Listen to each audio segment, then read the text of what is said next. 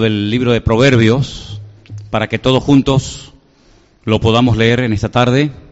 Es el Proverbio 29, versículo 2. 29 de Proverbios, versículo 2. No sé si los niños van a pasar a, la guardería o no, no lo sé. ¿Sí? Vale.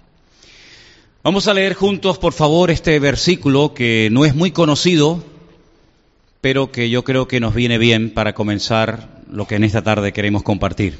Lo leemos juntos. Cuando los justos dominan, el pueblo se alegra, mas cuando domina el impío, el pueblo gime. Otra versión, en vez de la palabra domina, es la palabra gobierna. Podríamos también leerlo que cuando los justos gobiernan, el pueblo se alegra, mas cuando gobierna los impíos, el pueblo gime, el pueblo, el pueblo sufre. Si comenzamos desde el primer libro de la Biblia, casi casi hasta el final, vamos a ver a muchísimas personas involucradas en lo que hoy en día diríamos la política. Algunos dicen, bueno, la política en la Biblia no aparece, no, no, aparece en todas partes, aparece en todos sitios, con otras connotaciones, con otros nombres, con otros personajes, otros países, pero la política siempre ha existido y siempre de alguna manera, para bien o para mal, ha tenido gran influencia en las naciones, en los pueblos, en las gentes. Podríamos hablar del caso de Natán, el famoso profeta Natán, aquel que vivía con David en el palacio en Jerusalén y que fue el responsable de amonestar al rey, nada más y nada menos que al rey David, de su pecado. Y después de un tiempo que David había pecado con Betsabé, la esposa de uno de sus soldados, Urias, la Biblia nos enseña que David fue amonestado por el profeta Natán. Y él amonestó a un rey, a un monarca, a un político, diríamos en cierta manera. Vemos que, por ejemplo, José, que no era un político, pero fue un estadista espectacular, le dio consejos nada más y nada menos que al hombre más poderoso de toda la tierra, al faraón de Egipto. Egipto era un imperio, una potencia militar tremenda. Y cuando él le interpreta los sueños al faraón, una vez que se los ha interpretado y le dice, mira, van a venir años de abundancia, van a venir tiempos de, escasez, lo que tienes que hacer es esto, esto, esto y esto, y le da consejos e instrucciones concretas y específicas al faraón de Egipto acerca de lo que tenía que hacer. Y el faraón se somete, el faraón le agradece y dice, ese hombre que me recomiendas eres tú. Vemos a Daniel, nada más y nada menos que en Babilonia, la cuna de toda la brujería, de, de todo lo, diabólico, de toda la idolatría del mundo, y allí está Daniel aconsejando, y amonestando a reyes como Nabucodonosor, Belsasar y otros. Vemos en el Nuevo Testamento a Juan el Bautista, casualmente lo leí ayer, diciéndole a Herodes que lo que está haciendo está mal. Y Herodes era el rey, un rey títere, pero al fin y al cabo rey de Israel, puesto por los romanos.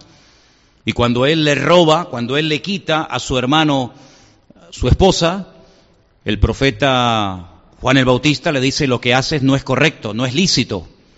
Y esto me imagino que no era agradable al rey Herodes y al final le cortaron la cabeza, por decir la verdad, ¿no? Vemos al mismísimo Señor Jesucristo cuando es preguntado por algunos fariseos y por algunos religiosos de la época acerca del tema de los impuestos y de los tributos y todo esto. Vemos, por ejemplo, en Mateo, capítulo 22, del versículo 15 en adelante, unas palabras muy interesantes que quisiera leerlas en esta noche. Entonces los fariseos fueron y consultaron cómo sorprenderle en alguna palabra. Y le enviaron los discípulos de ellos con los herodianos diciendo, Maestro, miran qué descripción los enemigos de Cristo, escucha esto, mira cómo describían los enemigos de Cristo, los que venían a sorprenderle en algún fallo, en algún error, cómo, cómo describieron a Cristo sabemos que eres amante de la verdad, que enseñas con verdad el camino de Dios y que no te cuidas de nadie, porque no miras la apariencia de los hombres. Una descripción de Cristo extraordinaria. Dinos pues, ¿qué te parece? ¿Qué opinas? ¿Es lícito dar tributo a César o no? Cuidado, cuidado. Como digas que sí, te pones en contra a todo tu pueblo. Como digas que no, te pones en contra por rebelión, por sedición a todos los romanos. Jesús, conociendo la malicia de ellos, les dijo, ¿por qué me tentáis, hipócritas? ¿Eh? Tremendo, ¿eh? ¿Por qué me tentáis, hipócritas? Mostradme la moneda del tributo. Y ellos le presentaron un denario. Entonces les dijo, ¿de quién es esta imagen y la inscripción? Le dijeron, de César. Y les dijo, dad pues a César lo que es de César y a Dios lo que es de Dios. ¿Cuántos dicen amén? Una respuesta espectacular. Los dejó a todos realmente con la boca, con la boca abierta, ¿no? Así que vemos que el Señor Jesucristo no enseñó nunca a sus discípulos y por consiguiente también a nosotros que por el hecho de ser creyentes no tenemos que cumplir la ley, sino más bien todo lo contrario. Más bien todo lo contrario. Todas y cada una de las leyes tenemos que cumplirlas, subrayo, siempre y cuando no vayan en contra de la palabra de Dios. Siempre y cuando no sean leyes que vayan en contra de la escritura, tenemos el deber y la obligación de cumplirlas. Hay momentos en la historia en la que se dictaron leyes injustas, como por ejemplo se prohibía orar, y Daniel dijo, hasta aquí hemos llegado, amigo. Esa ley no la, no la pienso cumplir, porque aunque esté firmada y ratificada por el rey, es una ley incorrecta y nadie me va a impedir orar y tener comunión con mi Dios. Y lo siguió haciendo, no es que a partir de ese día Daniel se convirtió en un hombre de oración, dice que ya era su costumbre orar por la mañana, por la tarde y por la noche, todos los días de su vida, y lo siguió haciendo con las ventanas de, la casa donde vivía abiertas, no se ocultó, no tuvo temor, porque era una ley antibíblica y nosotros los cristianos, las leyes, tenemos obligación de cumplirlas siempre y cuando no vayan en contra de la palabra de Dios. ¿Estamos de acuerdo? Amén. Romanos capítulo 13, estamos poniendo una base de lo que queremos hablar en esta tarde. Hemos ya leído la explicación de Jesús sobre el tema de dar o no dar tributo al César. Leamos en Romanos capítulo 13, estamos en pleno efervescencia del imperio romano. El imperio romano lo domina todo, la cultura, el arte, la pintura, la arquitectura, la religión, absolutamente todo ha sido infectado, invadido por el imperio romano y, y, y, sabemos que los romanos eran idólatras, eran una promiscuidad sexual terrible, agresivos, violentos, despiadados, etcétera, etcétera. Pero en ese, en ese fervor, en ese tiempo del imperio romano en el que arrasaban y no tenían ningún tipo de escrúpulos ni de reparo con adultos, con jóvenes, con mujeres, con niños, Pablo escribe lo siguiente, Romanos capítulo 13, verso 1. Sométase toda persona a las autoridades superiores. Incuestionable el mandato. Sométase. Porque no hay autoridad sino de parte de Dios. Y las que hay por Dios han sido establecidas. De modo que quien se opone a la autoridad, a lo establecido por Dios, resiste. Y los que resisten acarrean condenación para sí mismos. Versículo 3. Porque los magistrados no están para infundir temor al que hace el bien, sino al malo. ¿Quieres pues no temer la autoridad? Haz lo bueno y tendrás alabanza de ella porque es servidor de Dios para tu bien, pero si haces lo malo, teme, porque no en vano lleva la espada. Hoy en día diríamos la porra, ¿no? Pues es servidor de Dios, vengador para castigar al que hace lo malo. Por lo cual es necesario estarle sujetos, no solamente por razón del castigo, sino también por causa de la conciencia. Y termino con el verso 6 que dice, pues por esto pagáis también los tributos, los impuestos, porque son servidores de Dios que atienden continuamente a esto mismo. ¿Cuántos dicen amén? Así que he puesto como base estos dos textos, uno de Mateo capítulo 22, otro de Romanos capítulo 13, donde vemos que las autoridades, repito y subraya, siempre y cuando no vayan en contra de la palabra de Dios, hay que obedecerlas, hay que sujetarnos, no todas las leyes caerán de buen agrado en nuestra vida, hay algunas leyes que nos gustaría que no existieran, pero aún así hay que cumplirlas. La madurez del creyente no se demuestra cantando, cantar no cuesta nada, de hecho lo hemos hecho ahora y podíamos haber estado tres cuartos de hora más y puede cantar incluso hasta el inconverso que entra por primera vez a una iglesia y no le cuesta nada porque encima es acompañado por otros que cantan y le ayudan y encima tenemos la letra y etcétera, etcétera. La madurez del creyente se demuestra en muchos aspectos de la vida y uno de los aspectos de la vida del creyente es someterse a aquellas autoridades y aquellas leyes que aparentemente nos pueden parecer duras, difíciles de cumplir, pero sin embargo si es ley y no está en contra de la palabra de Dios, repito y dejo claro, tenemos la obligación de cumplirlas, cada una de ellas. A mí me gustaría, les, soy sincero, poder ir a 160, 180 por las autopistas. A mí personalmente me encantaría, pero no puedo porque el límite de velocidad, la autoridad en este país lo ha establecido a 120. Si queremos correr más de la cuenta, pues tendríamos que irnos al país de nuestra hermana Cordy, en Alemania, donde hay muchas autopistas, que ahí no hay límite de velocidad, pero nosotros no vivimos según las leyes de Alemania, nosotros vivimos según las leyes de España. Y hay leyes que nos pueden gustar más, nos pueden gustar menos, pero son las que hay. Y este es el país donde vivimos, y en el país donde vivimos los creyentes tienen que saber vivir y tienen que adaptarse. Y por ejemplo, si hubiéramos vivido en los primeros siglos de la era cristiana, existía la esclavitud. No era un delito tener esclavos, al contrario, Pablo escribe a los esclavos cristianos, repito, a los esclavos cristianos, y les dice, sujetaos a vuestros amos, y no creáis que porque algunos de ustedes tienen el privilegio de tener amos creyentes, le vais a servir peor, sino al contrario, si eres esclavo y tu amo es creyente, tienes que servirle mejor. Primero porque es tu amo y segundo porque es tu hermano en Cristo. ¿Qué te parece? En ningún momento el apóstol Pablo, ni Pedro, ni Juan, ni Santiago, ni ningún apóstol, ni el mismo Cristo dijo hay que abolir la esclavitud. En ningún momento, sino más bien todo lo contrario. Y cuando Pablo conoce en Roma a un esclavo que se ha fugado de casa de su amo, de Filemón, y lo lleva a los pies de Cristo, no le dice, bueno, pues ahora que eres mi hermano en Cristo, quédate aquí conmigo, borrón y cuenta nueva, sino que escribe una carta preciosa, que la tenemos, por cierto, aquí en nuestras Biblias, que es la carta de Pablo a Filemón, y le dice, y ahora vete a, casa de tu amo y da la cara. Da la cara. No te preocupes, yo voy a interceder por ti. Filemón es mi amigo, Filemón es mi hermano en Cristo. En su casa hay una iglesia que la pastorea Lucas. Tú no te preocupes, que yo voy a hacer todo lo posible para que Filemón te reciba. Y ahí empieza un juego de palabras. Sabemos que la palabra onésimo significa útil, pero Pablo dice, este, que en otro tiempo te fue un inútil, ahora te es útil tanto a ti como a mí. Te pido que lo recibas, que tengas misericordia, que lo recibas como un hermano, no como a un prófugo de la ley, sino como a tu hermano en Cristo. Y si en algo te defraudó, si algo te robó, si algo te hizo daño, pues ponlo a mi cuenta que yo lo pago.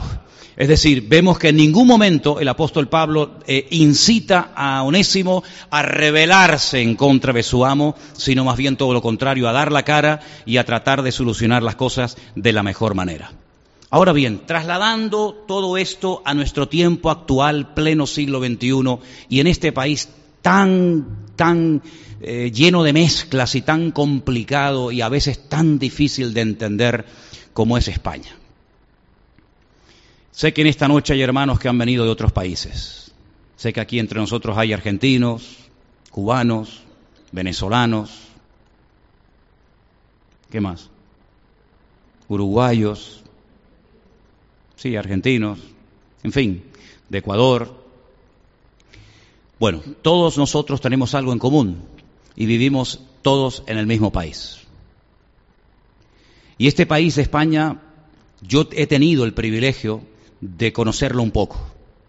Mis padres son españoles, mi padre ya murió, mi madre aún sigue con vida, los dos son españoles o fueron españoles, mi padre. Mis abuelos nacieron en España, los conocí. Mis bisabuelos los conocí por parte de mi abuelo, también eran de, España. Mi bisabuelo fue alcalde de Arrecife de Lanzarote, 1800 y pico, antes de huir rumbo a Cuba en un barco de vela, y después eh, fue a Argentina y posteriormente llegaron a Venezuela. Es decir, que conozco un poco este país. Este país es un país lleno de mezclas, porque por este país de España han pasado todos los que te puedes imaginar y conozcas. Han pasado los celtas, los íberos, los fenicios, los suevos, los vándalos, los alanos, los romanos, los árabes, los judíos y ahora los argentinos, los bolivianos, los chilenos, los dominicanos, que por este país ha pasado absolutamente todo el mundo. Está en un lugar estratégico del continente europeo, es donde termina o donde empieza Europa, según cómo se mire. Para los griegos, ellos lo llamaban Iberia. Iberia era España para los griegos. Hispania, que significa país de metales preciosos para los romanos. Y cada uno de los que han pasado han dejado su cultura, sus tradiciones, sus palabras, etcétera, etcétera. Por lo tanto, cuando hablamos de España no hablamos de un país homogéneo. Si juntáramos a un gallego a un andaluz, a un vasco, a un canario, a un catalán, a un madrileño, aunque todos hablan el mismo idioma, aparentemente, la diferencia de una región a otra es tan abismal que a veces cuando saltas de una provincia a otra parece que te has ido de España y has llegado o has aterrizado en otro lugar. Se hablan oficialmente cuatro idiomas oficiales, pero luego hay más de 16 dialectos que se hablan en diferentes partes del país, como el aranés, el, el ibicenco, el mallorquín, el valenciano y tantos y tantos dialectos que se enseñan y se hablan.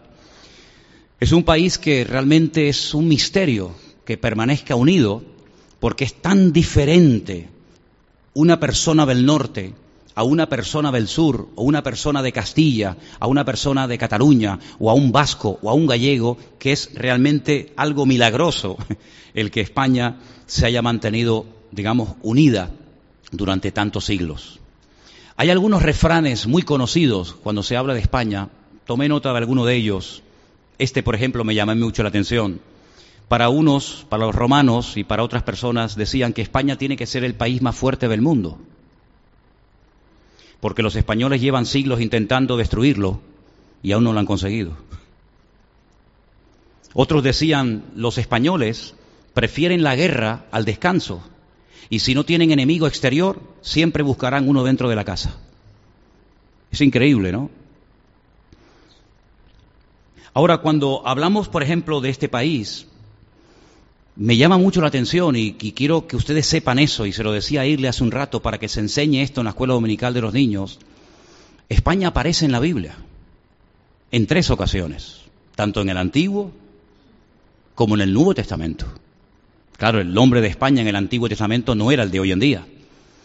En el libro de Abdías, que es un libro muy pequeñito, que no tiene ni, ni un capítulo, sino son todos versículos, concretamente en el versículo 20 de Abdías dice, y los cautivos de este ejército de los hijos de Israel poseerán lo de los, lo de los cananeos hasta Sarepta y los cautivos de Jerusalén que están en Sefarat, ese es el nombre de España en hebreo y en el Antiguo Testamento, Sefarat, los españoles son los sefardíes, en Sefarat poseerán las ciudades del Negev, del desierto del sur de Israel. Así que España aparece con, su nombre primitivo, su nombre bíblico, como es Sefarat en el Antiguo Testamento. Y en el Nuevo Testamento, concretamente en la carta del apóstol Pablo, en el capítulo 15, aparece en dos ocasiones el nombre España. Y quiero leerlos. Me imagino que muchos lo sabrán, otros tal vez no. Romanos 15, 24. Cuando vaya a España, palabras de Pablo, iré a vosotros porque espero veros al pasar y ser encaminado allá por vosotros una vez que haya gozado con vosotros. Y el versículo 28, mas ahora voy a Jerusalén, el 28, ahora voy a Jerusalén para ministrar a los santos. Así que cuando haya concluido esto y les haya entregado este fruto, pasaré entre vosotros rumbo a España. En tres ocasiones, dos veces en romano y una vez en el Antiguo Testamento, aparece el nombre de España. De aquí salió un señor que algunos dicen que era español, otros dicen que era, genovés, otros dicen que era judío, otros dicen que era portugués, y la verdad es que la historia aún no se ha terminado de poner de acuerdo.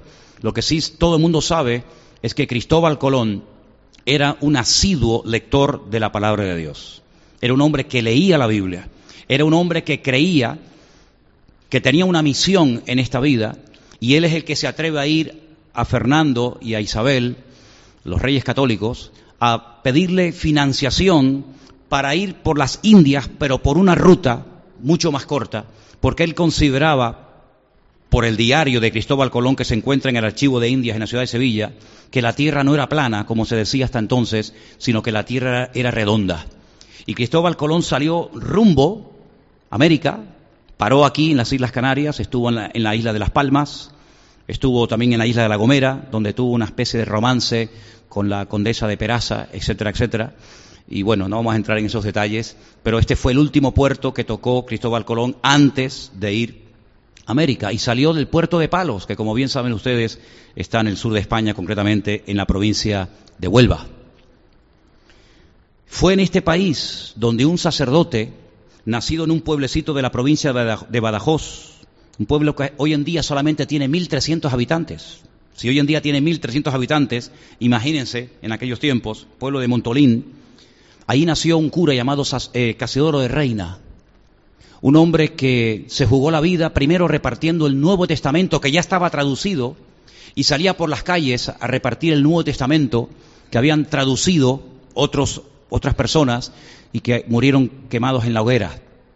Casiodoro de Reina, que fue un sacerdote cartujano en un, en un monasterio de Sevilla, este hombre motivado por el deseo de que el español pudiera tener la Biblia en su propio idioma, jugándose la vida, viaja a Alemania, viaja a Suiza y definitivamente traduce la Biblia que hoy en día la pueden leer más de 577 millones de seres humanos que hablan el idioma que yo estoy hablando en esta noche.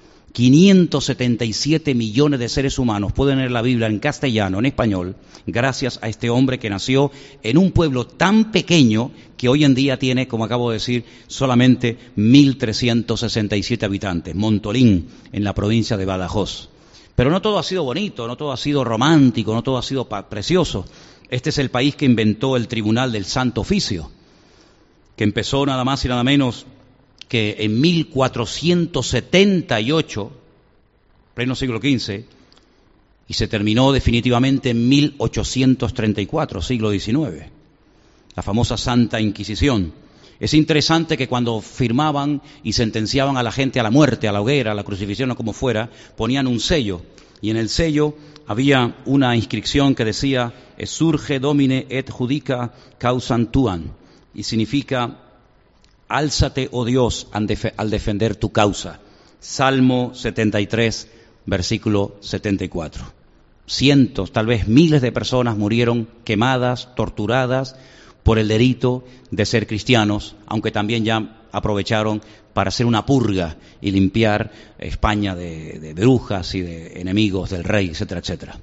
Así que no todo siempre ha sido bonito, pero cuento todo esto porque yo creo que la historia marca a los pueblos. Hay tradiciones, hay costumbres, hay palabras, hay canciones, hay folclore, hay, hay muchas cosas que vienen de la antigüedad y todo eso es necesario saberlo y conocerlo para que entendamos por qué ese refrán que se dijo hace muchos años, Spain is different, es la pura realidad. España es un país muy diferente. No sé cuántos de ustedes conocen lo que llamamos nosotros la península, pero es realmente un país lleno de mezclas. Lo que, lo que comen, lo que cantan, cómo vive la gente en el País Vasco es completamente diferente a cómo vive un andaluz de Sevilla. O te vas, por ejemplo, a Cataluña, que nunca fue un reino independiente, siempre formó parte del reino de Aragón. Esa es la pura realidad cómo vive un catalán, cómo piensa un catalán, qué canta un catalán, cómo vive, cómo come, cómo, cómo actúa frente a la vida y, lo comparas, por ejemplo, con un extremeño y no tiene absolutamente nada que ver. O, por ejemplo, un canario con un gallego, o un gallego con, con, un madrileño, un madrileño con, un, con uno de Cuenca. ¿sí? Son como países dentro del mismo país.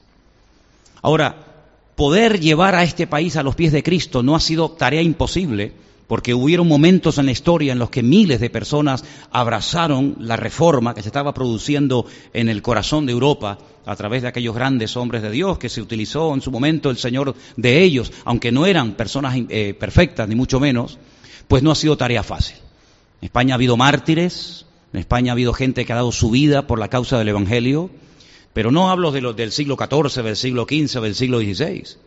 Hablo de, épocas mucho más tempranas y cercanas a nosotros, donde era un delito salir a la calle a predicar el Evangelio, donde había personas que eran expulsadas de trabajos o no los aceptaban simplemente. Y Elena podría contar experiencias personales de cómo no le dieron un trabajo en un momento determinado porque dijo que era una cristiana evangélica, o, en algunas ocasiones cuando yo era mucho más joven y salía, por ejemplo, por las calles a predicar en, el puerto de la Cruz, en la Plaza del Charco, nos llevaban detenidos a comisaría por el delito de predicar el Evangelio al aire libre, o nos confiscaban las Biblias o los folletos que repartíamos en la playa de las canteras hace años atrás, porque estaba totalmente prohibido y no se podía.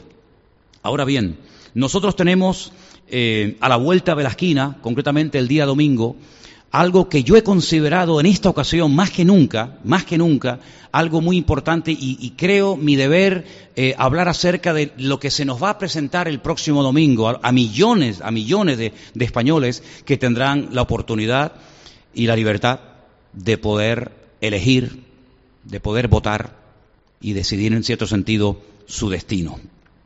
Comenzábamos el culto con un proverbio que yo quiero que lo volvamos a poner otra vez y que lo tengamos muy, pero que muy presente. Porque la Biblia nos dice que debemos de orar, ahora lo vamos a leer, por las autoridades, someternos a las autoridades, por supuesto, pero tengan en cuenta lo que dice Proverbios, y esto es sabiduría por escrito del rey Salomón. El rey Salomón era un monarca tremendamente poderoso, era un rey, dominaba todo el territorio de Israel, y él escribió, y él dijo, que cuando los justos gobiernan, hay alegría en el pueblo. Pero también dijo en ese mismo proverbio que cuando los impíos, los enemigos de Dios, los enemigos de la palabra de Dios, gobiernan y ejercen autoridad y dominan, el pueblo gime, el pueblo sufre y el pueblo realmente lo pasa mal. En este país, en este momento, hay partidos políticos que odian a Dios. Y uno dice, ¿cómo puede ser eso? En este país hay partidos que odian la Biblia. En este país hay partidos que han sido capaces de blasfemar y de permitir procesiones donde el sacrilegio estaba al orden del día. Y en este país hay personas, políticos, con autoridad, porque se las dio el pueblo, que son totalmente anticristo, totalmente anticristiano. Y todo eso es un abanico de cosas.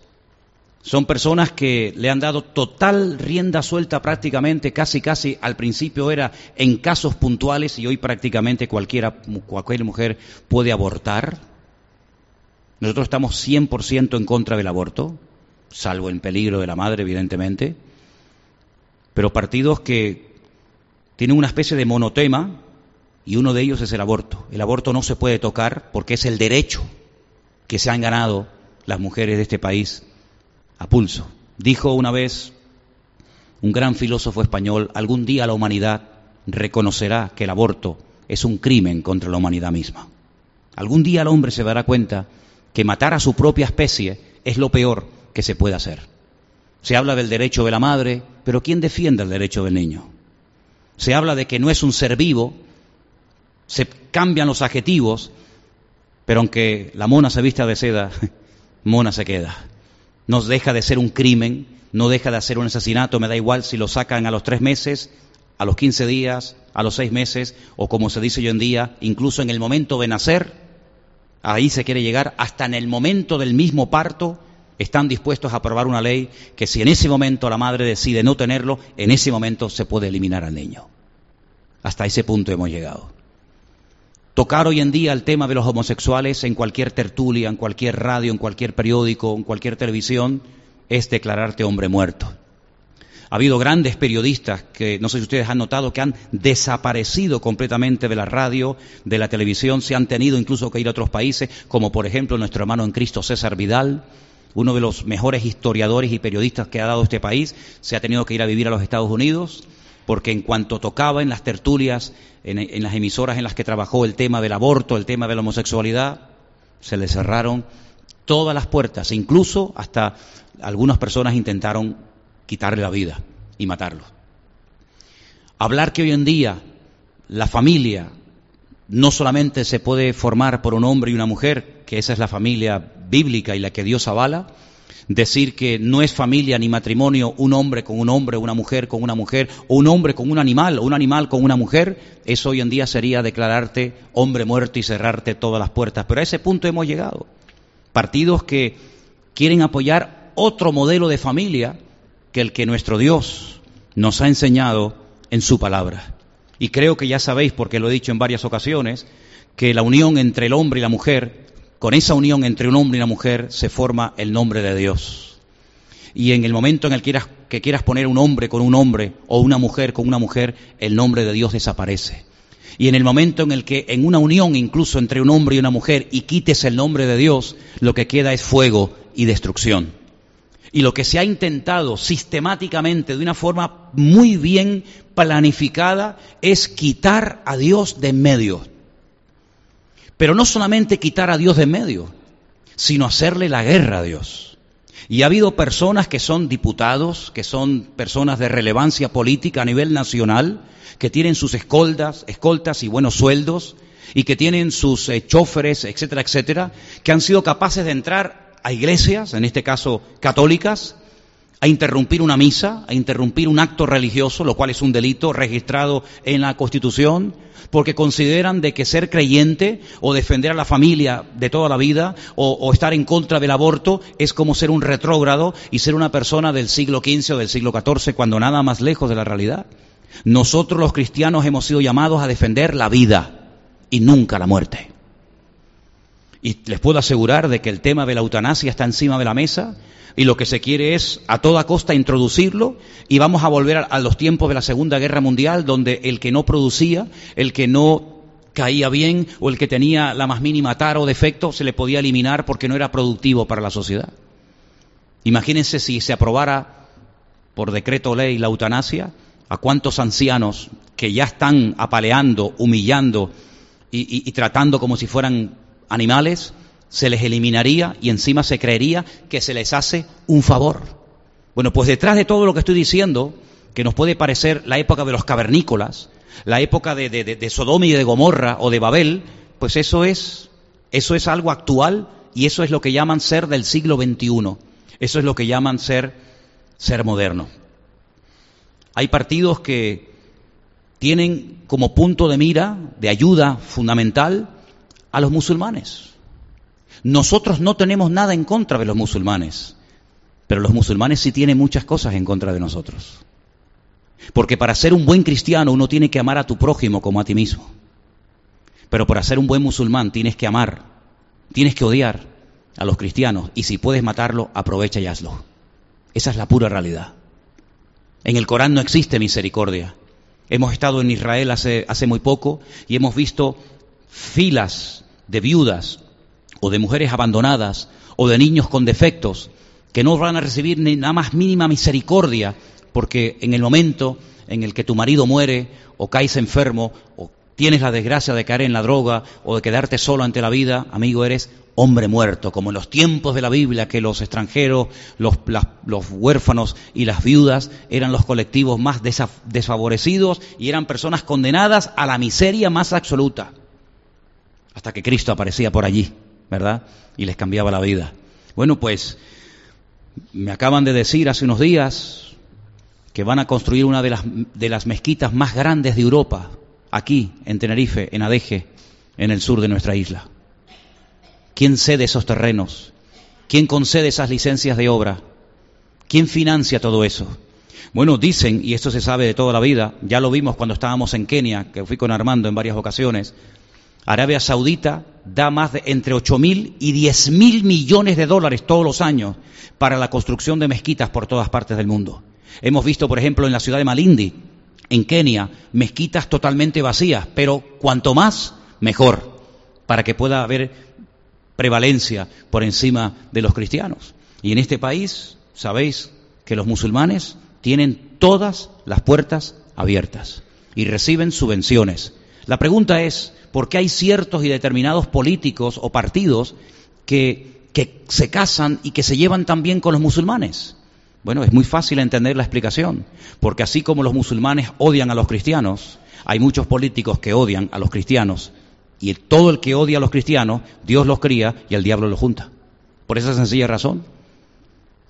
Quiero que también sepan ustedes, hermanos, que no solamente esto está pasando esto en nuestros días hoy en día, sino que no hace mucho tiempo, yo lo dije aquí, no sé si ustedes se acuerdan, se quería aprobar una ley, gracias al Señor que no salió, pero se quería aprobar una ley donde todos los que fueran a predicar desde un púlpito en una iglesia el domingo tenían que ir a una oficina, a un edificio, a un lugar que ellos establecieran y diseñaran y designaran y llevarles el mensaje por escrito para que ellos revisaran si las palabras que los pastores íbamos a predicar el domingo a la mañana o a la tarde podían ser ofensivas o podían tocar el tema de la homosexualidad y entonces una especie de censura, decir, lo siento, esto usted no lo puede decir, esto es un delito, esto no lo puede decir, y entonces ellos te aprobaban o no el mensaje que tenías que compartir el domingo y entonces venías y dabas el mensaje según lo que ellos te habían cortado o, o añadido. A esos extremos se quería llegar el año pasado aquí, en España, en este país. Gracias al Señor que esa ley nos aprobó aunque yo les puedo asegurar que este que les habla terminaría en la cárcel.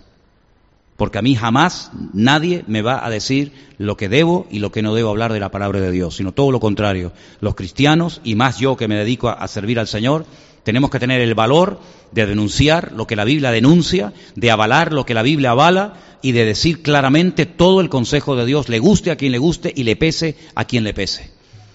No sé lo que ocurrirá en los próximos años, pero lo que está bien claro es que desde hace mucho tiempo se está intentando ir cortando, cortando, cortando, hasta el punto, queridos hermanos, hasta el punto, queridos hermanos, que se está llegando a, un nivel en el que se está comentando muy seriamente, no sé si ya existe en algún colegio, lo ignoro, de que se supriman los baños de niños y de niñas, porque vamos al unisex, ¿verdad?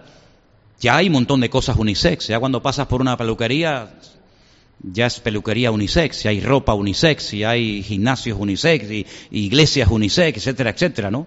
Pero la Biblia hace una gran diferencia. Si yo fuera mujer, a mí me ofendería que me quisieran comparar con un hombre. Si yo fuera hombre, que soy, que lo soy, me ofendería que me quisieran igualar a una mujer. Esto no es cuestión de ser mejor o peor, es cuestión de aceptar lo que eres y punto. Y la Biblia nos habla y la naturaleza y la ciencia lo avala que solamente existen dos sexos, sexos, masculino o femenino. Pero creo que ahora hay también como una moda de gente que no se sienten, porque antes te sentía hombre o mujer. Y el hombre a veces quería ser la mujer y la mujer quería ser hombre. Pero ahora hay una, hay una tercera característica, o una cuarta o quinta, ya no sé por dónde vamos. Que hay algunos que ya son asexuales. Ya no se sienten ni hombre ni mujer. Por eso hay que inventar algunas palabras y algunos adjetivos y algunos términos nuevos, porque ya cómo te diriges a uno que no es hombre y a uno que no es mujer. Me hace recordar ese versículo que dice la Biblia, que en el, en el tiempo del fin, cuando el Señor venga, será un, será un día que solamente el Señor conoce, que no será de día ni de noche. Y uno dice, ¿cómo será ese día? Porque o es de día o es de noche. Ese día solamente lo conoce el Señor. Pues hemos llegado a un punto en el cual hay niños, jovencitos, ¿verdad? Que ya dicen que no se sienten ni hombre ni mujer. ¿Saben que en la Biblia hay 44 versículos que hablan acerca de las responsabilidades civiles de los cristianos? Vamos a leer uno de ellos. Primero de Timoteo 2, versículos del 1 al 2. Exhorto ante todo a que se hagan rogativas, oraciones, peticiones y acciones de gracias por todos los hombres, por los reyes y por todos los que están en eminencia, para que vivamos quieta y reposadamente en toda piedad y honestidad. Tito 3, versículo 1, nos dice lo siguiente, Recuérdales que se sujeten a los gobernantes y autoridades, que obedezcan, que estén dispuestos a toda buena obra. Nuestra obligación es orar para que vivamos quieta y reposadamente, dice la Biblia. Luego, si podemos vivir tranquilos, quieta y reposadamente orando, oremos. Oremos entonces.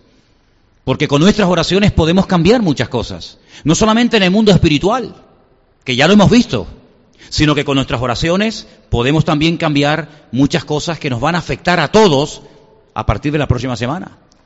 Ahora, el espectro, el panorama político que se nos presenta delante de nosotros es muy variopinto, aunque realmente, les digo con toda honestidad, son todos como loros, repiten más o menos todos lo mismo. Da igual si es fulanito o es menganito, más o menos es una especie de monotono. Así como nosotros creemos que no existe una iglesia perfecta, sino la nuestra solamente, ¿verdad? Así como creemos que no existe una iglesia perfecta. No hay una iglesia perfecta. Amén, hermano. Esta no es perfecta. No hay ninguna iglesia perfecta. Tampoco podemos caer en, en el absurdo de creer que hay un partido 100% perfecto que se va a adaptar al 100% de lo que dice la palabra de Dios. En todas las iglesias hay sus más y sus menos, están compuestas por seres humanos, los seres humanos somos imperfectos, pero hay una gran diferencia entre los que somos imperfectos y amamos al Señor y queremos agradarle, y aquellos que también como nosotros son imperfectos, pero entregan su vida para el mal y para ser instrumentos del diablo. Hay una gran diferencia. Una iglesia nunca puede ser perfecta, porque desde el pastor hasta el último, todos son imperfectos, pero esas personas imperfectas reconocen su dependencia de Dios, recurren a Él, claman a Él, el Señor los fortalece, los ayuda, los transforma, los restaura, etcétera, etcétera. Y sus imperfecciones están sometidas al gobierno de Dios y pueden llegar a ser personas de mucha bendición si se dejan utilizar por Dios a pesar de que son instrumentos imperfectos. Pero el hombre imperfecto que no quiere conocer a Dios, que le da descaradamente las espaldas a Dios, puede llegar, si encima tiene poder y autoridad, puede llegar a hacer gemir y llorar a los santos, a los hijos de Dios, como hemos leído esta noche en el libro de Proverbios. Así que todos somos imperfectos, las iglesias son imperfectas, todos son imperfectos, los partidos también son imperfectos, porque están compuestos por seres imperfectos, pero dentro de la, de la gran imperfección de la raza humana, hay diferencias. Por supuesto que las hay.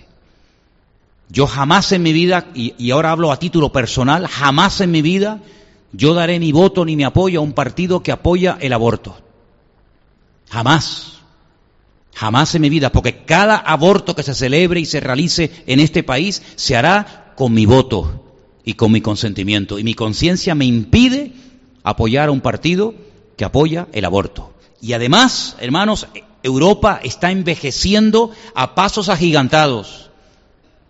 La despoblación de los pueblos en España, de la España rural, prácticamente ha casi desaparecido. Hay pueblos donde hay dos, tres, cuatro, cinco habitantes y pueblos que ya han desaparecido y están totalmente vacíos. Y conocemos algunos de ellos, por Galicia, por, por Castilla-La Mancha, etcétera, etcétera. Luego es un disparate que en España, en vez de ayudar a tener hijos, se ayuda a no tenerlos. Y a los que lo tienen, a que los aborten y terminen en el cubo de la basura. La Biblia dice que tener hijos es una bendición, una bendición que viene de parte de Dios. Y el aborto es un asesinato.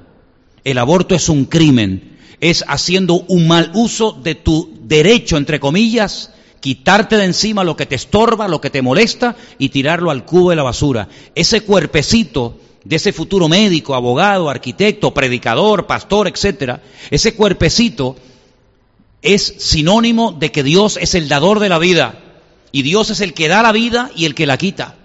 Y cuando una persona tiene más facilidades para abortar que para parir y criar a sus hijos, eso es un disparate y yo nunca en mi vida apoyaré a un partido que apoye la muerte de los niños pequeños. Me da igual si tienen 13 días, 15, 15 días, 6 meses, un año o 9 meses, me da exactamente igual.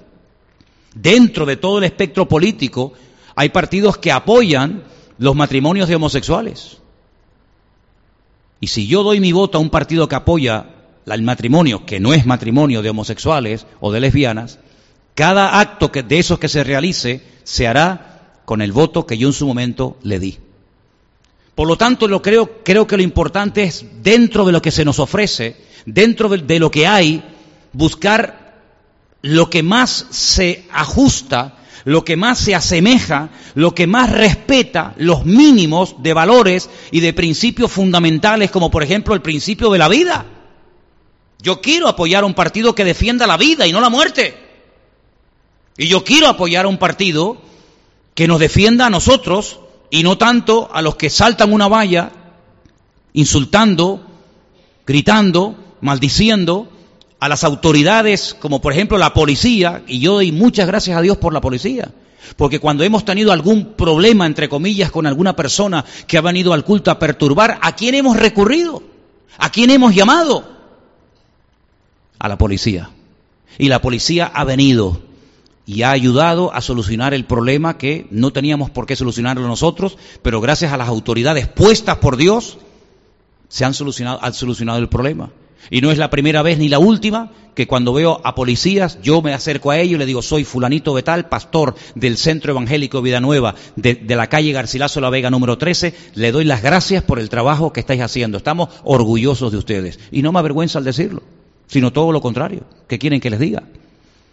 Y yo quiero sinceramente que todos y cada uno de nosotros afinemos nuestra conciencia. Porque el domingo millones de personas iremos a votar y en conciencia tenemos que decir, Señor, yo voy a apoyar lo antibíblico, yo voy a apoyar lo que se ríe y se mofa de ti, yo voy a apoyar personas que, que apoyan la muerte en vez de la vida. Todas esas cosas tenemos que ponerlas delante de Dios y orar y decir, Señor, ayúdanos a, a, a no equivocarnos, a no apoyar lo incorrecto, a no apoyar lo que no es bíblico. Miren, Juan el Bautista podía haberse callado la boca. ¿A ti qué te importa si Herodes está acostando con su cuñada? Déjalo a él. Tú cállate. Tú predica el Evangelio. No, pero es que el Evangelio no solamente es predicar y hablar de Cristo. El Evangelio y la responsabilidad de un, de un siervo de Dios y del creyente es denunciar el pecado, dice la Biblia, ¿sí o no? Juan el Bautista podía haberle dicho, bueno, total, a mí qué más me da, miro para otra parte. No, y cuando Herodes, el rey de Israel, le dijo a Cristo que quería hablar con él y conocerlo personalmente, Cristo podía haber dicho, qué maravilla, el rey me nos quiere visitar, vamos, hoy por lo menos comeremos calentito.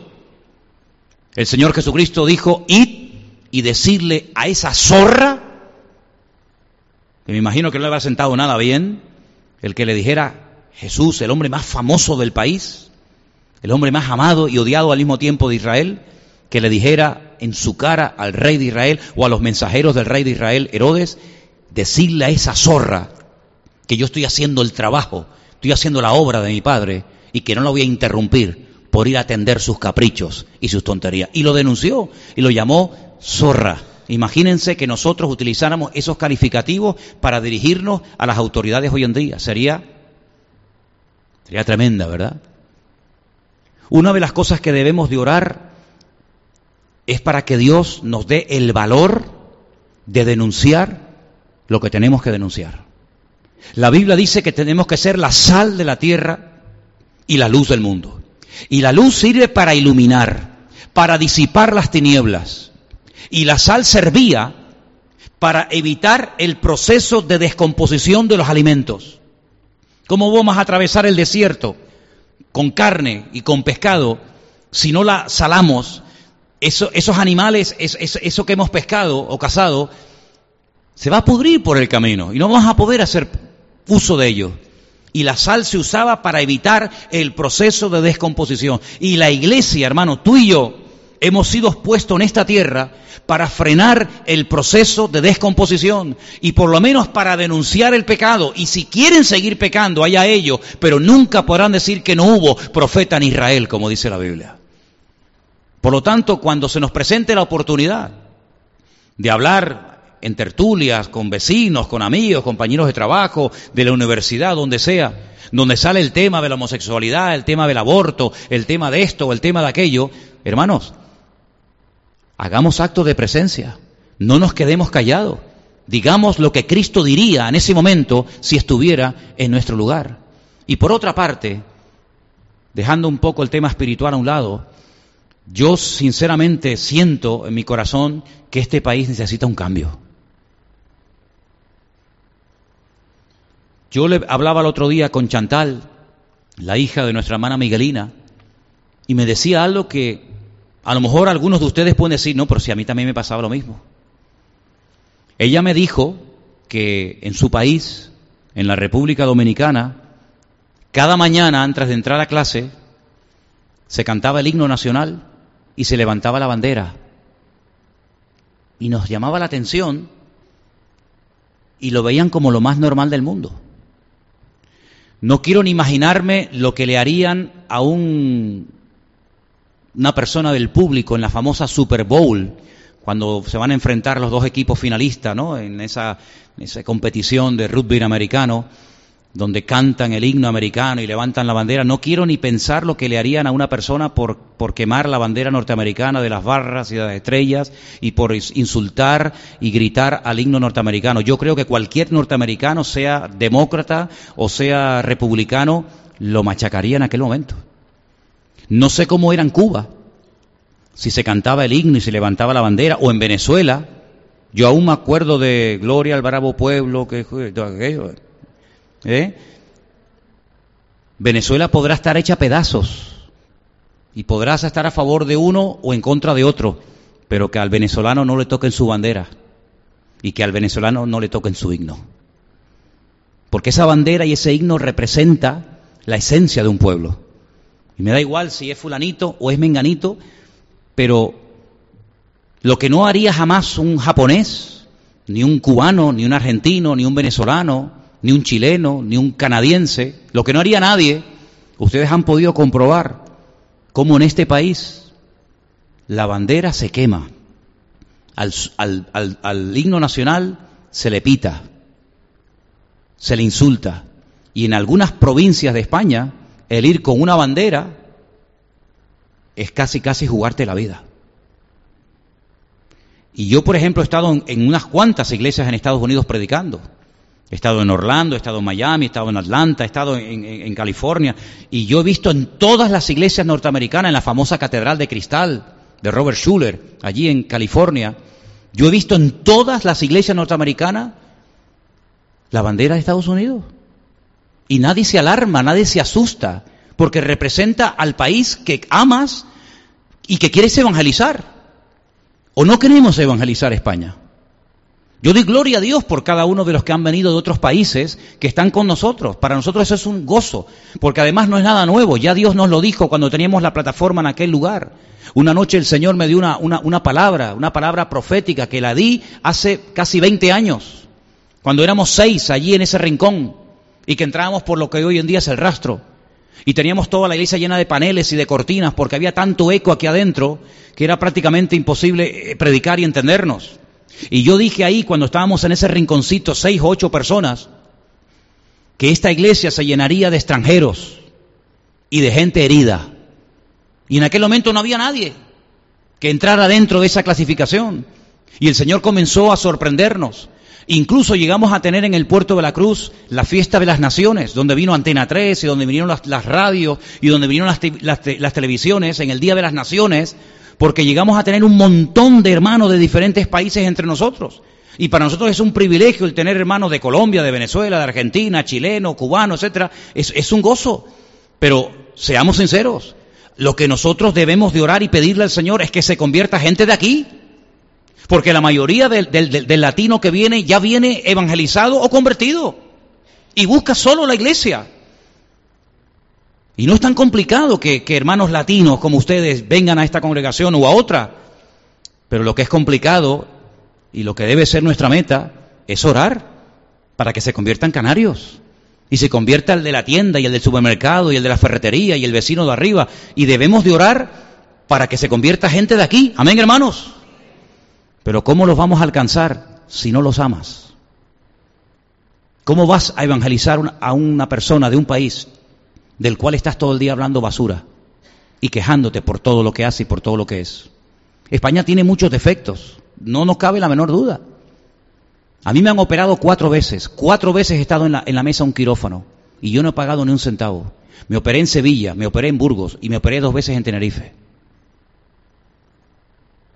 Y yo doy gracias a Dios, porque yo no tuve que llevarme las sábanas, ni las toallas, ni las curitas, las tiritas. Ni me tuve que llevar nada. Y yo doy gracias a Dios porque a mí me atendieron. Y doy gracias a Dios que Elena ha parido dos veces y las dos veces nos han atendido sin ningún problema. Que hay una lista de espera. Claro, faltaría más. Faltaría más que no haya una lista de espera. Pero en Estados Unidos, si no tienes un seguro privado, te mueres como un perro. Y si el seguro que tienes contratado no cubre toda la, asistencia sanitaria, te cogen y te ponen en la puerta de la calle. Porque alguien me dijo en Estados Unidos que lo más caro en Estados Unidos es nacer y morir. Ay, amigo. Y aquí, gracias al Señor, nuestra seguridad social, vamos a decir que es gratis, ¿no? Aunque la pagamos entre todos. Yo uso un spray cuando me dan ataques de asma que vale 75 euros. Y cuando lo voy a pagar, creo que me cobran 50 céntimos o algo así. Para mí eso es un privilegio. Si yo tuviera que comprar ese, spray cada vez que me da un ataque de asma, imagínense ustedes. Gracias a Dios que me dan, como dicen aquello, de Pascuas a Ramos, ¿no? Pero yo doy gloria a Dios por eso. Y yo doy gloria a Dios de que nosotros hemos podido estar en este local 18 años y nunca se ha metido nadie con nosotros. Y podemos predicar con total libertad y salir a la plaza de la esquina a repartir folletos. Y, y ¿saben qué? Una noche estábamos Anderson y yo hablando en la puerta de la iglesia y pasó una pareja de venezolanos recién llegados. Y eran como las once y pico de la noche, estaban todo el rato mirando para todos lados. Y Anderson le dijo, miren, escuchen una cosa, relájense. Si no, es que mira, digo, relájense. Aquí no va a pasar nada. Aquí no va a pasar nada. Y nunca me olvidaré cuando fui a buscar a unos hermanos que vivieron con nosotros en casa un tiempo, unos hermanos de Argentina, que cuando entré con el coche a la puerta de la iglesia, él se bajó corriendo y empezó a cerrar toda la puerta y le digo, oye, ¿qué te pasa? Dice, no, no, es que se nos pueden colar. Digo, ¿quién? Las ratas, las cucarachas, lo único. Y nuestra iglesia del Puerto de la Cruz, que no vive nadie, gracias al Señor, nunca hemos tenido ningún problema y no hay reja, ni sirena, ni alarma, ni perro, ni, ni vallas electrificadas. Y todo eso es un motivo para dar gracias al Señor. Y algunos de ustedes, en momentos puntuales, han recibido alguna paga pequeña, insignificante, más o menos, pero la has recibido. Pero cuando estuvimos en Bolivia, en, Santa Cruz de la Sierra, en Bolivia, conocíamos a muchas personas que no, no tenían recursos para la medicina, para la operación. Es decir, España es un país con muchos defectos, sin lugar a dudas, por supuesto. Pero yo doy gracias a Dios por vivir en este momento, en este lugar. Y creo que un cristiano nunca debe de criticar el país en el cual vive y más si te está dando de comer. Cuando nosotros fuimos a vivir a Argentina, a mí me gustaba, yo me enamoré hasta del nombre Argentina. Fuimos en el año 90, enero del 90. No, perdón, agosto del año en agosto del 90. Y cuando llegamos a Argentina, el mate, yo tomaba litros de mate, que para mí no sabía nada, pero yo quería ser un argentino más y nos invitaban a las once y media de la noche los argentinos a hacer un asado y decíamos, pero ¿cómo no vamos a comer un atracón de carne a las once y media de la noche? Pero era la costumbre, porque los argentinos yo siempre he dicho que no duermen. Los argentinos no duermen, los argentinos duermen media hora y al día siguiente se levanta y va a trabajar. Y nos gustaba todo de Argentina, todo. La carne, el folclore, la comida, la gente, el acento, todo nos gustaba y pudimos viajar por Catamarca, por La Rioja, por Mendoza, por Bariloche, por Buenos Aires, por Córdoba, y todo nos gustaba y jamás en mi vida se me, se me, puede eh, decir que cuestioné o critiqué a los argentinos, y además para más INRI hasta mi yerno es argentino, de lo cual estoy muy contento. Porque mi hija pequeñita, que fue argentina, que años más tarde se enamoró de un argentino, tiene narices, ¿eh? Es que se cierra el círculo, ¿verdad? Y cuando estábamos allí nos llamaba la atención que los argentinos presumían del clima que tenían o que tienen. Y se nos acercaban y nos decían, aquí, nosotros, esto es lo mejor del mundo. Aquí tenemos los cuatro climas. Tenemos primavera, tenemos verano, otoño, invierno, y nos echábamos a reír, porque decíamos, nosotros vivimos en una isla así que ni se ve en el mapa, y tenemos en el mismo día los cuatro climas. Te vas al Teide y estás allí muerto de frío. Hace poco nos pasó, nos fuimos Elena y yo con la moto a Vilaflor, dicen que es uno de los pueblos más altos de España. Un frío, con nuestra mochilita, unos bocadillos, un termito. Nos fuimos allí a, la montaña y estábamos ahí muertos de frío. Digo, mi madre, qué frío es aquí. Bajamos, nos fuimos a Bades y vimos a todo el mundo bañándose en la playa. Y te vas hasta Coronte, donde vive Priscila, que vive en, lo que es Ucrania, Ucrania, Siberia, siempre lloviendo, siempre niebla, todo el mundo hecho polvo, ¿eh? Y después te vas a otro sitio, un viento. Mi suegra llegó a decir un día, nunca me olvidaré, Esperanza, es que aquí cambia el clima de una calle a otra. ¿Es verdad? Te vas a la calle de Mercadona, sol perfecto, los niños jugando en el parque de Don Quijote. Te vienes aquí un viento que el que tenga peluquín se, se lo tiene que amarrar con chicle porque se te vuela. Estás en la acera de enfrente Dios, qué calor. Estás para acá, uy, qué frío, no hace un frío más. Y aquel me hablaba de los cuatro climas, digo, pues si esto es nada y aquí tenemos los cuatro climas. Como se come aquí, no se come. Presumían de todo, presumían del clima, presumían de la comida. Y nosotros, hermanos, todo lo cuestionamos, todo lo criticamos. Qué diferentes somos, ¿verdad? ¿Cuándo vamos a comenzar a darle gracias a Dios por vivir en un lugar donde hay algo que no se puede comprar con dinero y es tranquilidad. Gloria a Dios, vivir con tranquilidad. ¿Verdad? El poder estar aquí en la iglesia sin miedo a que te asalten, que la pistola, hermano, eso es una bendición de Dios. ¿Verdad?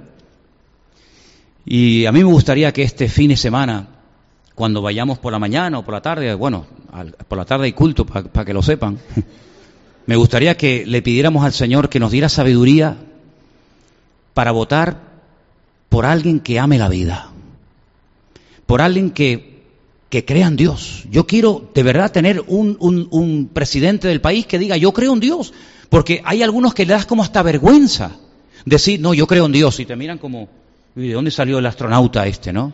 El extraterrestre. No es ningún delito creer en Dios, al contrario, es un privilegio el poder decir, yo tengo fe. Y llevo a mis hijos a una iglesia donde le enseñan principios y respeto y educación y, lo llevo a la escuela dominical. Y que, y que no nos vean como, como, bichos raros. Y que cuando hablemos de, de matrimonio, pues que sea algo normal, porque el matrimonio es algo normal y no es algo anormal. Amén, hermanos. Así que me gustaría que en esta tarde oráramos al Señor. Porque yo creo que ha llegado el momento de ser valientes, ¿sabes? No sé si ustedes se han dado cuenta, pero tú puedes, por ejemplo, hablar de lo que quieras en este país, de lo que quieras. Pero en el momento en el que te salgas de la línea que ellos han establecido, automáticamente, amigo, eres hombre muerto. ¿Verdad? Puedes criticar a quien quieras, hablar de lo que quieras, pero como digas algo de estos colectivos que son capaces de, parar ciudades enteras, que están todo el rato pidiendo y pidiendo y pidiendo y, demandando cada vez más. Pues a mí no me gustaría que España fuera invadida por mezquitas musulmanas, ¿qué quieres que te diga? No me gustaría. A mí me gustaría que España fuera invadida por iglesias cristianas que predican el Evangelio y que nos dieran facilidades a nosotros los pastores. Sinceramente me gustaría eso. Y por eso yo quiero que oremos, porque hay dos posibilidades. Miren, el lunes podemos encontrarnos con una de estas dos posibilidades. O Dios permite, por la razón que Él quiera, que venga un tiempo de sacudida a la iglesia, un tiempo de vara, que Él lo puede permitir, como lo está permitiendo en otros países para llevar a, a su población de rodillas, o puede permitir un tiempo de alivio para la iglesia del Señor. Probablemente algunos me critiquen en Internet o en YouTube cuando diga esto, pero yo creo, como dijo el presidente de Israel, Benjamín Netanyahu, que este presidente de los Estados Unidos, Trump, con todos los defectos y con todas las cosas raras que pueda tener, es como un, bálsamo para el pueblo de Dios. Y que nadie toque a los cristianos en este momento en Estados Unidos porque es hombre muerto, ¿eh? Y me parece bien que se defienda a los cristianos. No sé cuánto durará esto, no lo sé. Pero cuando una persona ama y respeta al pueblo de Dios, por lo, por lo cual también a Dios, y algo muy importante que no se suele decir, y respeta y valora al pueblo de Israel, para mí tiene todo el apoyo.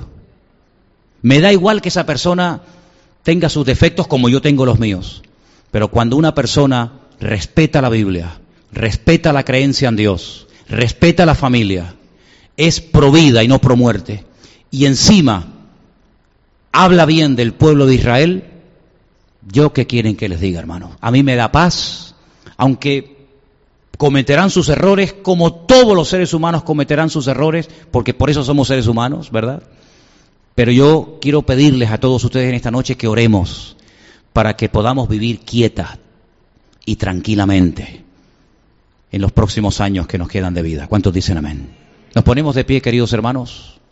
Vamos a ponernos de pie. Y tengo algo aquí apuntado, lo puedo enseñar a los que quieran, para que vean que no me estoy inventando nada ahora, ni improvisando. Y me pregunté, ¿digo esto o no lo digo? Lo voy a decir. Quiero que los hermanos y los creyentes que se congregan en esta iglesia amen el lugar donde vivimos. No creo que esté pidiendo nada exagerado. Yo sé que la tierra tira, yo sé que tienen familiares en sus países, pero todos los que estamos aquí debemos de vivir el lugar donde Dios ha querido que nuestros padres nacieran, se conocieran, se casaran y naciéramos nosotros. Y eso no ha sido casualidad. Yo creo que el Señor ha permitido que mis padres que se conocieron en Caracas, en Venezuela, se enamoraran, se casaran. Yo nací en Caracas, viví los primeros diez años de mi vida, pero creo que el Señor tiene el control de todos y cada uno de los detalles de nuestra vida. Y a mí me gustaría que pudiéramos orar como el Señor oró por Jerusalén y lloró y se quebrantó. Podía haber dicho pecadores, inmundos, hipócritas, falsos, pero él cuando llegó a Jerusalén lloró y dijo, Jerusalén, Jerusalén, hacen las cosas mal, matas a los profetas, apedreas a los, a los enviados que yo te envío, pero yo he querido juntar a mis hijos como la gallina junta a sus polluelos. Y, y, no, y no maldice a Jerusalén, no maldice a Israel, sino que ora y se quebranta por su pueblo y por su, por su, por su ciudad. Y a mí me gustaría que nosotros, algunos de ustedes sé que no sois de aquí, pero que pudiéramos orar y decir, Señor, bendice a España, que se conviertan miles de jóvenes al Evangelio, que se conviertan miles de familias al Evangelio, y que desde aquí pudiéramos salir a evangelizar a otras naciones y pudiéramos mandar misioneros a otras partes. ¿Por qué no, hermanos? ¿Por qué no?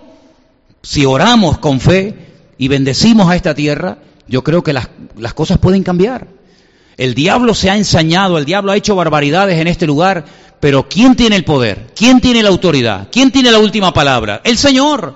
Pues clamemos al Señor en esta noche para que el Señor mueva todo y vamos a aceptar la voluntad de Dios. Por supuesto, faltaría más, pero lo que esté de nuestra parte vamos a hacer todo lo que podamos para que todo se haga lo más cerca de la palabra posible, aunque vuelva a repetir, nunca vamos a encontrar el 100% de, de lo que nos gustaría, pero por lo menos dentro de lo que se nos ofrece, hermano, busquemos lo más cercano a los principios de la palabra de Dios. Padre Celestial, te damos muchísimas gracias en esta tarde por el privilegio que nos das de orar por este país. Casi 50 millones de seres humanos, Señor, donde la inmensa mayoría no te conocen, no te tienen.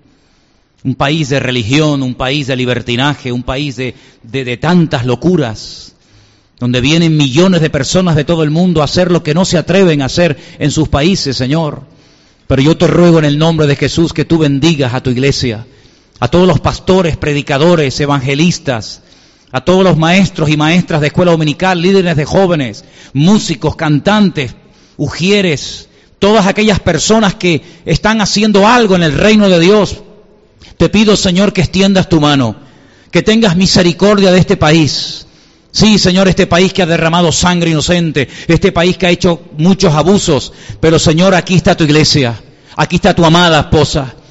Señor, y así como tú no pudiste, tú no quisiste destruir a Sodoma y Gomorra mientras estuviera tu siervo Lot y su familia allí, yo te pido que tengas misericordia y mires, Señor, los que somos, y mires que aunque somos un pequeño rebaño, aunque somos pequeños en número, yo te pido que tengas misericordia de este país, de estas islas, Señor, y que el próximo domingo, cuando vayan a votar millones y millones de españoles, lo hagan, Señor, en conciencia, sabiendo que queremos que en este país siga habiendo esta tranquilidad, siga habiendo esta libertad y siga, Señor, el privilegio de poder vivir unos con otros. Que no se rompa este país, Señor, que no se divida España, que no haya más abortos, que no haya, Señor, más, más muertes de mujeres inocentes, que no haya más niños muertos por sus padres. Señor, oramos porque tú puedes cambiar las cosas, tú puedes poner amor donde hay odio, Tú puedes sanar heridas, Señor.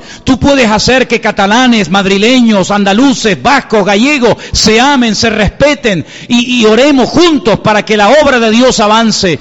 Porque al fin y al cabo nuestro objetivo no es levantar una bandera en contra de otra, no es mofarnos ni reírnos del, del otro, es orar para que el Evangelio corra y la obra de Dios se levante en pie de guerra y el fuego del Evangelio corra hasta el último rincón de esta tierra. Padre, aviva tu obra. Que todos los creyentes que te amamos, que leemos tu palabra, que escudriñamos a diario las sagradas escrituras, vayamos el domingo a votar, Señor, sabiendo que en este lugar es donde tú de momento nos has puesto. Y es aquí donde tenemos que marcar una diferencia. Y es aquí donde nuestra vida tiene que ser efectiva. No es el tiempo ahora de otro lugar, es el tiempo aquí y ahora. Señor, algunos hemos nacido fuera de, este país, pero es aquí donde tú nos tienes ahora. Y por este país oramos y pedimos que hagas algo que deje a todo el mundo con la boca abierta. Señor, recuerdo cuando orábamos, orábamos para que ETA dejara de matar. Señor, y vimos cómo la ETA se disolvió y cómo los asesinatos se terminaron. Y Señor, ahora oramos para que venga el respeto a los padres para que tú vuelvas el corazón de los padres hacia los hijos y el de los hijos hacia los padres, como dice tu palabra, que tú lo harías antes de tu venida. Ruego, Señor, para que haya familias unidas y restauradas, para que el odio de los padres o de los hijos hacia los padres o hacia las autoridades se vaya y podamos, Señor, vivir como tu palabra me dice, quieta y reposadamente. Oro, Señor, para que le des sabiduría a los gobernantes. Oro, Señor, por las Fuerzas Armadas. Oro por el Rey de España. Oro por el futuro presidente de esta nación. Señor, en el nombre de Jesús, que se deje asesorar, que se rodee de gente sabia, de gente que ame tu palabra, de gente que predique el Evangelio sin, sin cortapisas, sin miedo, sin temor.